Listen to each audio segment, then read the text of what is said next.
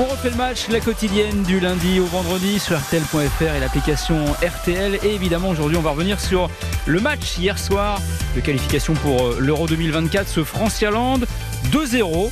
Voilà, un match euh, maîtrisé par les Bleus, plus ou moins, 15 euh, points sur 15, le Grand Chelem, tout va bien, tout roule. Mais est-ce qu'on doit vraiment se contenter de ça et de ce spectacle offert hier soir au Parc des Princes devant les anciens vainqueurs de l'Euro de 95 C'était tout cela à part euh, Michel Platini. On va en parler avec Nicolas Georgerot et Philippe Sanfourche du service des sports d'Hertel.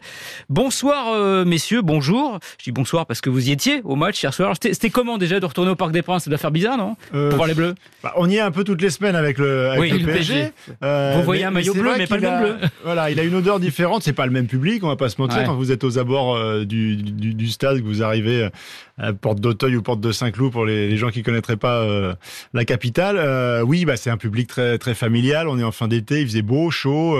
il y a toujours une une belle atmosphère. Le stade est plein. Il euh, y a un engouement autour de cette équipe de France. On le rappelle pas suffisamment, mais c'est de très très loin la sélection en Europe euh, qui euh, réunit le plus de, spectateurs tout au long de, l'année, que ce soit pour des matchs amicaux ou de qualification. C'est toujours plein. C'est plein au Stade de France, c'est plein au Parc des Princes. Et, c'est pas le cas en Allemagne, c'est pas le cas en Angleterre, c'est pas le cas en Italie. Donc il y a un engouement autour de cette équipe de France toujours. Ouais, autour de Kylian Mbappé, le capitaine hier, donc qui était sur sur la pelouse. On, parlera un petit peu des prestations des des uns et des autres. est-ce, qu'on doit se contenter de ce, ce 2-0 On est toujours un peu exigeant, un peu râleur avec, avec ces bleus. On se dit, voilà, vu, vu ce qu'on nous propose, vu, ce qu'il y a sur le menu du restaurant, on a envie d'avoir de la haute gastronomie et parfois on a quand même un petit peu le, plat de tous les jours, hein, les, coquillettes de jambon de madame, quoi. Oui, alors après, euh, le temps à la cantine aussi, il est, court parce que c'est vrai qu'ils sont arrivés lundi, c'est toujours la même équation euh, avec euh, très peu de, séances, très peu d'entraînement. Je, pense que au terme du mandat de Didier Deschamps, c'est aussi ça qu'il faudra retenir. C'est combien d'années, combien de saisons il a fait avec des sélections, avec son équipe ou simplement trois jours, des fois en début de rassemblement, il y avait quand même des résultats. Il y a des résultats. et ça fait combien d'années qu'on s'est pas dit et qu'on n'a pas vu une équipe de France qui était quasiment en crise euh, qui avait des problèmes de résultats, comme ça, sur les rassemblements du mois de mars, du mois de juin, et puis surtout à l'automne, septembre, octobre, novembre. Mais oui, mais c'est ça aussi la force. Il faut pas se tromper de combat. Il est là, euh, on, va se dire, c'était que 2-0, euh, et que le, parcours est, est, facile, et que ça ressemble à une promenade. Bah oui, mais c'est le but. Oui, les Français. Et on aime bien être grognon et on, aime bien bah, se faire peur. La petite bête, voilà. C'est-à-dire qu'on adore ces équipes qui sont capables d'aller au bout euh, en Coupe du Monde, à l'Euro, faire des finales, et puis derrière se faire peur avec des matchs coup près à Chypre ou au Luxembourg parce qu'on n'a pas pris les points euh, comme il fallait. On adore jouer Israël au Parc des Princes et la Bulgarie. Eh oui. C'est vrai que ça avait son charme pour le suspense, mais c'était pas très rassurant sur le niveau du, du, du foot français et surtout sur cette capacité à se maintenir dans une exigence de compétitivité et de résultats. La force de Didier Deschamps, après 12 ans de mandat, c'est d'être toujours capable d'impulser c'est-à-dire que derrière, ce qui aurait pu être une immense déception avec cette finale de, de Coupe du Monde épique, mais euh, qui se termine avec euh, j'allais dire la pièce du mauvais côté, on va pas refaire le débat sur est-ce que c'est la ah, pièce ou pas. les pas faire le coup de la mais le, fait est quand même que derrière, ça aurait pu être compliqué. Bien au contraire, ça repart euh, de plus belle avec la tarte à la crème, mais oui, ce groupe, il vit, oui, ils sont heureux d'être ensemble, oui, quand Antoine Griezmann reste 10 minutes sur la pelouse en chaussettes, euh, pieds nus, à danser avec les supporters, il fait pas semblant. Il est heureux d'être là. Tous ces joueurs sont contents d'être là. Et je pense qu'ils sont simplement victimes de la formule. C'est-à-dire que ces éliminatoires, bah oui, c'est un peu, euh, c'est un peu suranné comme façon de faire parce que que vous soyez l'équipe de France, euh, l'Angleterre ou, l'Espagne, vous êtes dans un groupe où il y a, alors nous, il y a les Pays-Bas. Il se trouve que quand on les a joués, ils avaient mangé un poulet au curry qui passait pas. Ah et donc, il y a eu 4-0. On a Cyril euh, Lignac qui l'ont pas, eux. Hein. Eh oui, bah, le suspense, il est tué dans l'œuf. Et, si ça se trouve, cette équipe de France, elle va être qualifiée 6-8 euh, mois avant d'aller à, l'Euro. Mais ça, c'est la formule. C'est pas l'équipe de France en, en, soi. Ouais. Après, sur, sur le jeu déployé, euh, comment se fait-il qu'ils en fassent quelque part aussi peu. Encore une fois, je veux pas être ronchon, mais on se dit parce que le truc des automatismes, ça ils les ont. Globalement, on a l'équipe type, c'est à peu près toujours les mêmes qui jouent.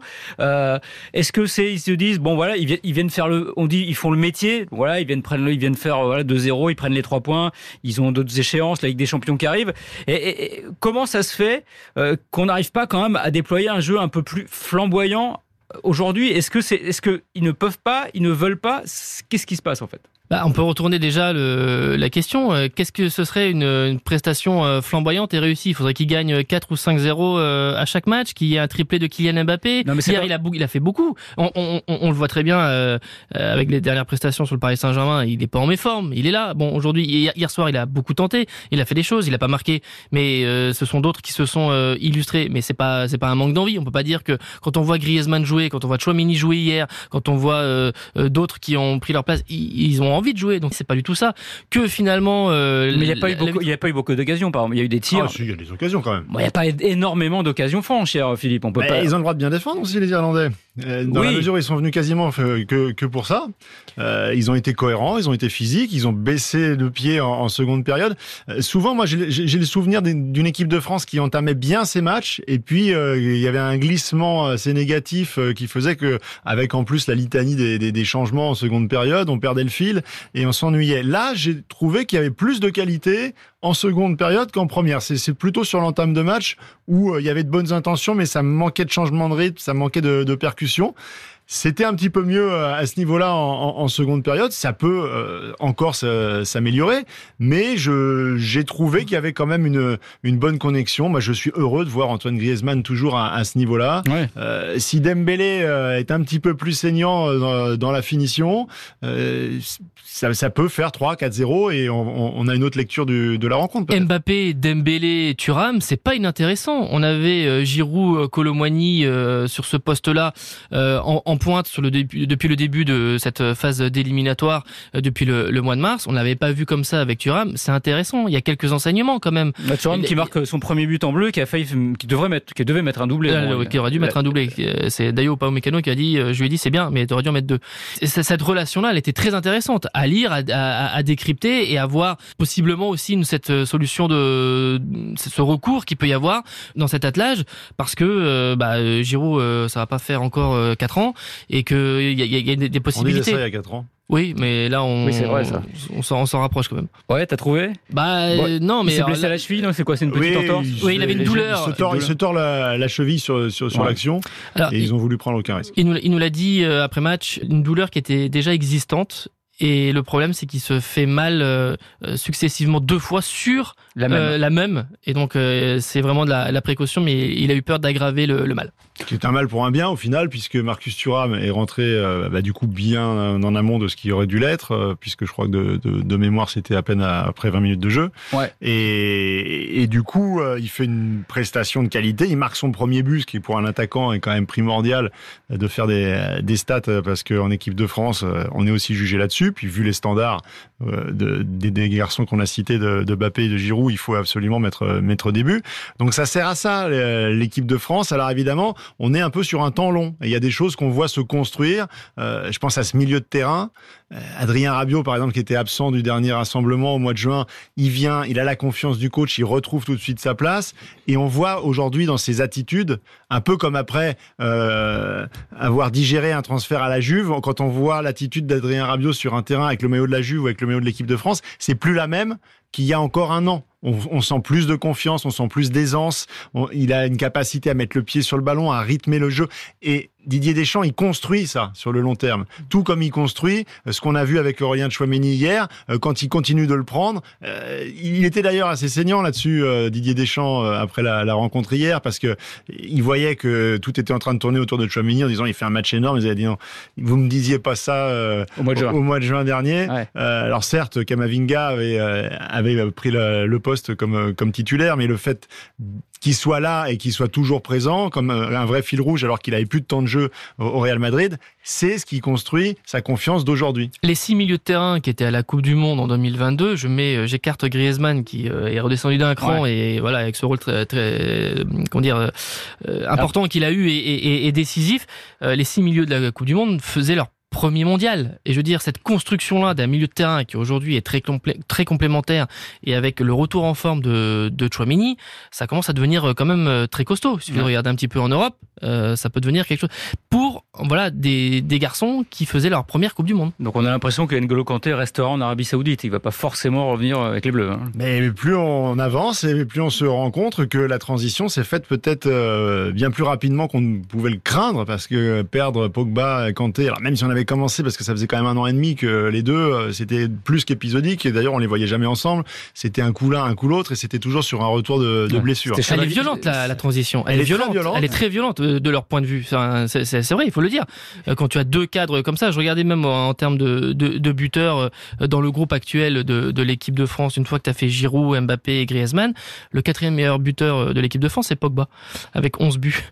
Euh, voilà, aujourd'hui dans le groupe euh, actuel. Mais quand le passé, le palmarès qu'ils ont apporté, etc., la, rupture, elle est violente. Ah oui, bah c'est sûr. Il bah, n'y a pas eu, il y a pas eu d'adieu parce que finalement, on le reverra peut-être jamais sous le maillot euh, des Bleus. Kanté, ça, ça semble de plus en plus compliqué. Et Pogba, bah voilà, il est encore blessé. Euh, l'impression que son corps le laissera jamais vraiment totalement tranquille et que ça va être compliqué de, de revenir à un niveau qui est effectivement très élevé sur ce milieu de terrain. Surtout qu'il est revenu, mais quand il est revenu, sans être en capacité de jouer 90 minutes. C'est-à-dire que là, il est de nouveau blessé, il est de nouveau sur le flanc, mais en ayant en plus joué que des temps de jeu assez courts et qui n'a pas dépassé demi-heure.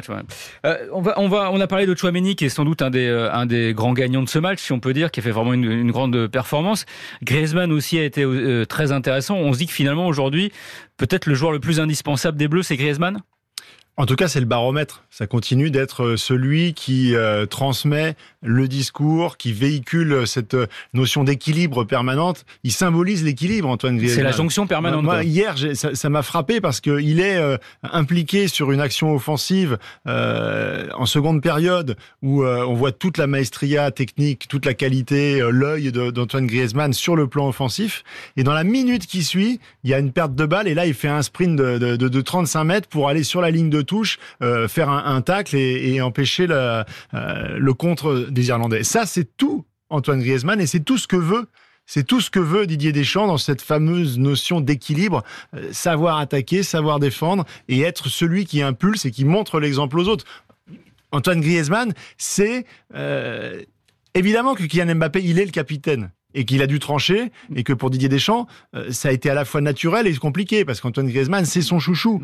Mais Antoine Griezmann, il aura toujours cette place à part. C'est le gardien du temple. C'est le baromètre, c'est le gardien du temple. Ouais.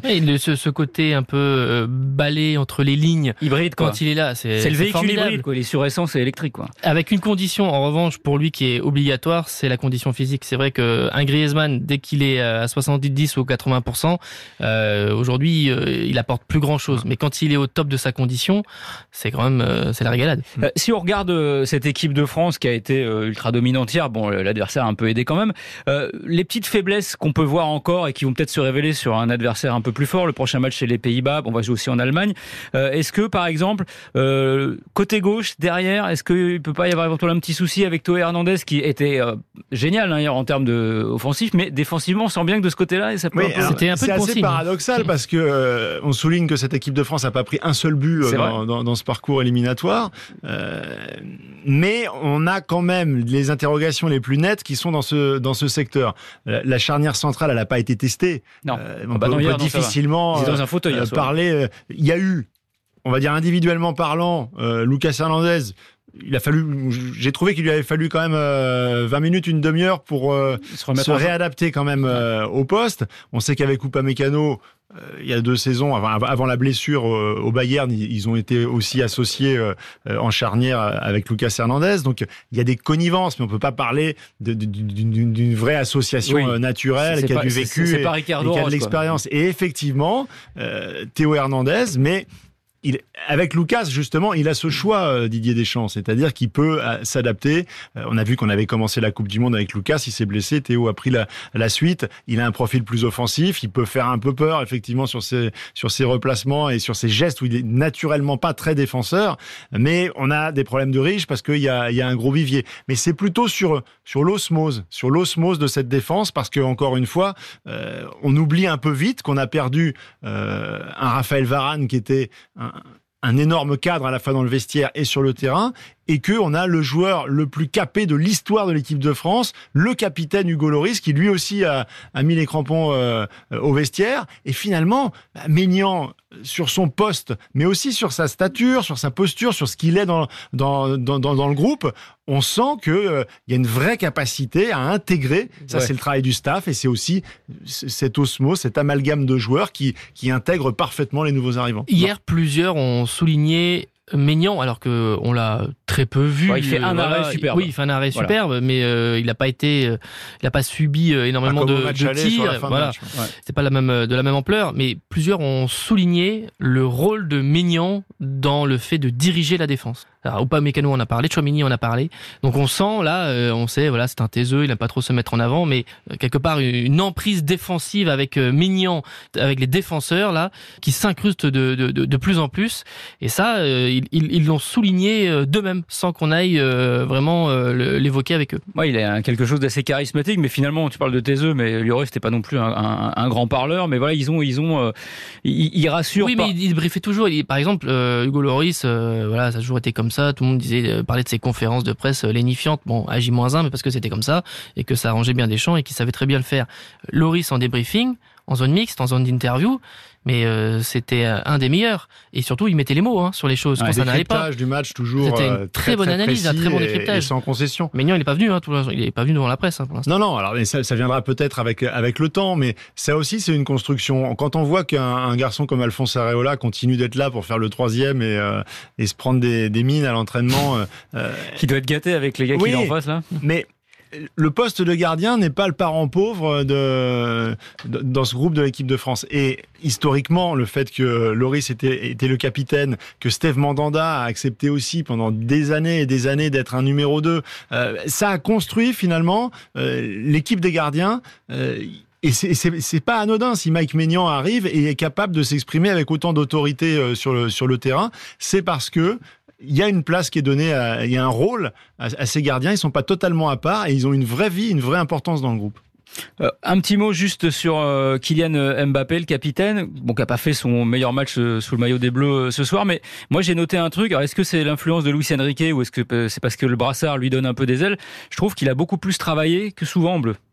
Oui, c'est net. C'est assez, net. Il travaille plus. souligné. Et puis le jeu en remise, on voit aussi que que ce soit pour lui ou pour Ousmane Dembélé, il y a euh, ce naturel parce qu'ils en, ils en bouffent, j'ai envie de dire, tous les jours à l'entraînement et, en match il lâche un peu plus, il lâche un peu plus, il donne, il y a des échanges, c'est on cherche euh, la passe, quitte parfois à, ce qu'il y ait du, déchet, mais on a moins vu le Kylian Mbappé qui porte le ballon, qui veut absolument, voilà, et donc ça c'est c'est euh, est-ce que c'est positif? On verra à la fin parce que c'est la performance qui, qui, tranchera, mais en tout cas on, sent que le travail en club a une incidence aussi sur la sélection. Il y a un mouvement que l'on voit de plus en plus et qui a été assez criant dans ce France-Irlande, c'est une position à l'entrée de la surface de réparation plutôt principalement à gauche avec un, changement de jeu avec une passe de, 20 mètres de, Mbappé pour trouver euh, le, joueur à, l'opposé trouver un Dembélé ou quelqu'un qui, est, qui est monté. Ça c'est quelque chose que l'on a vu beaucoup euh, qu'il a répété euh, des, deux côtés. Et ça c'est ah oui parce que PSG ou équipe de France dans 80-90% des cas tu affrontes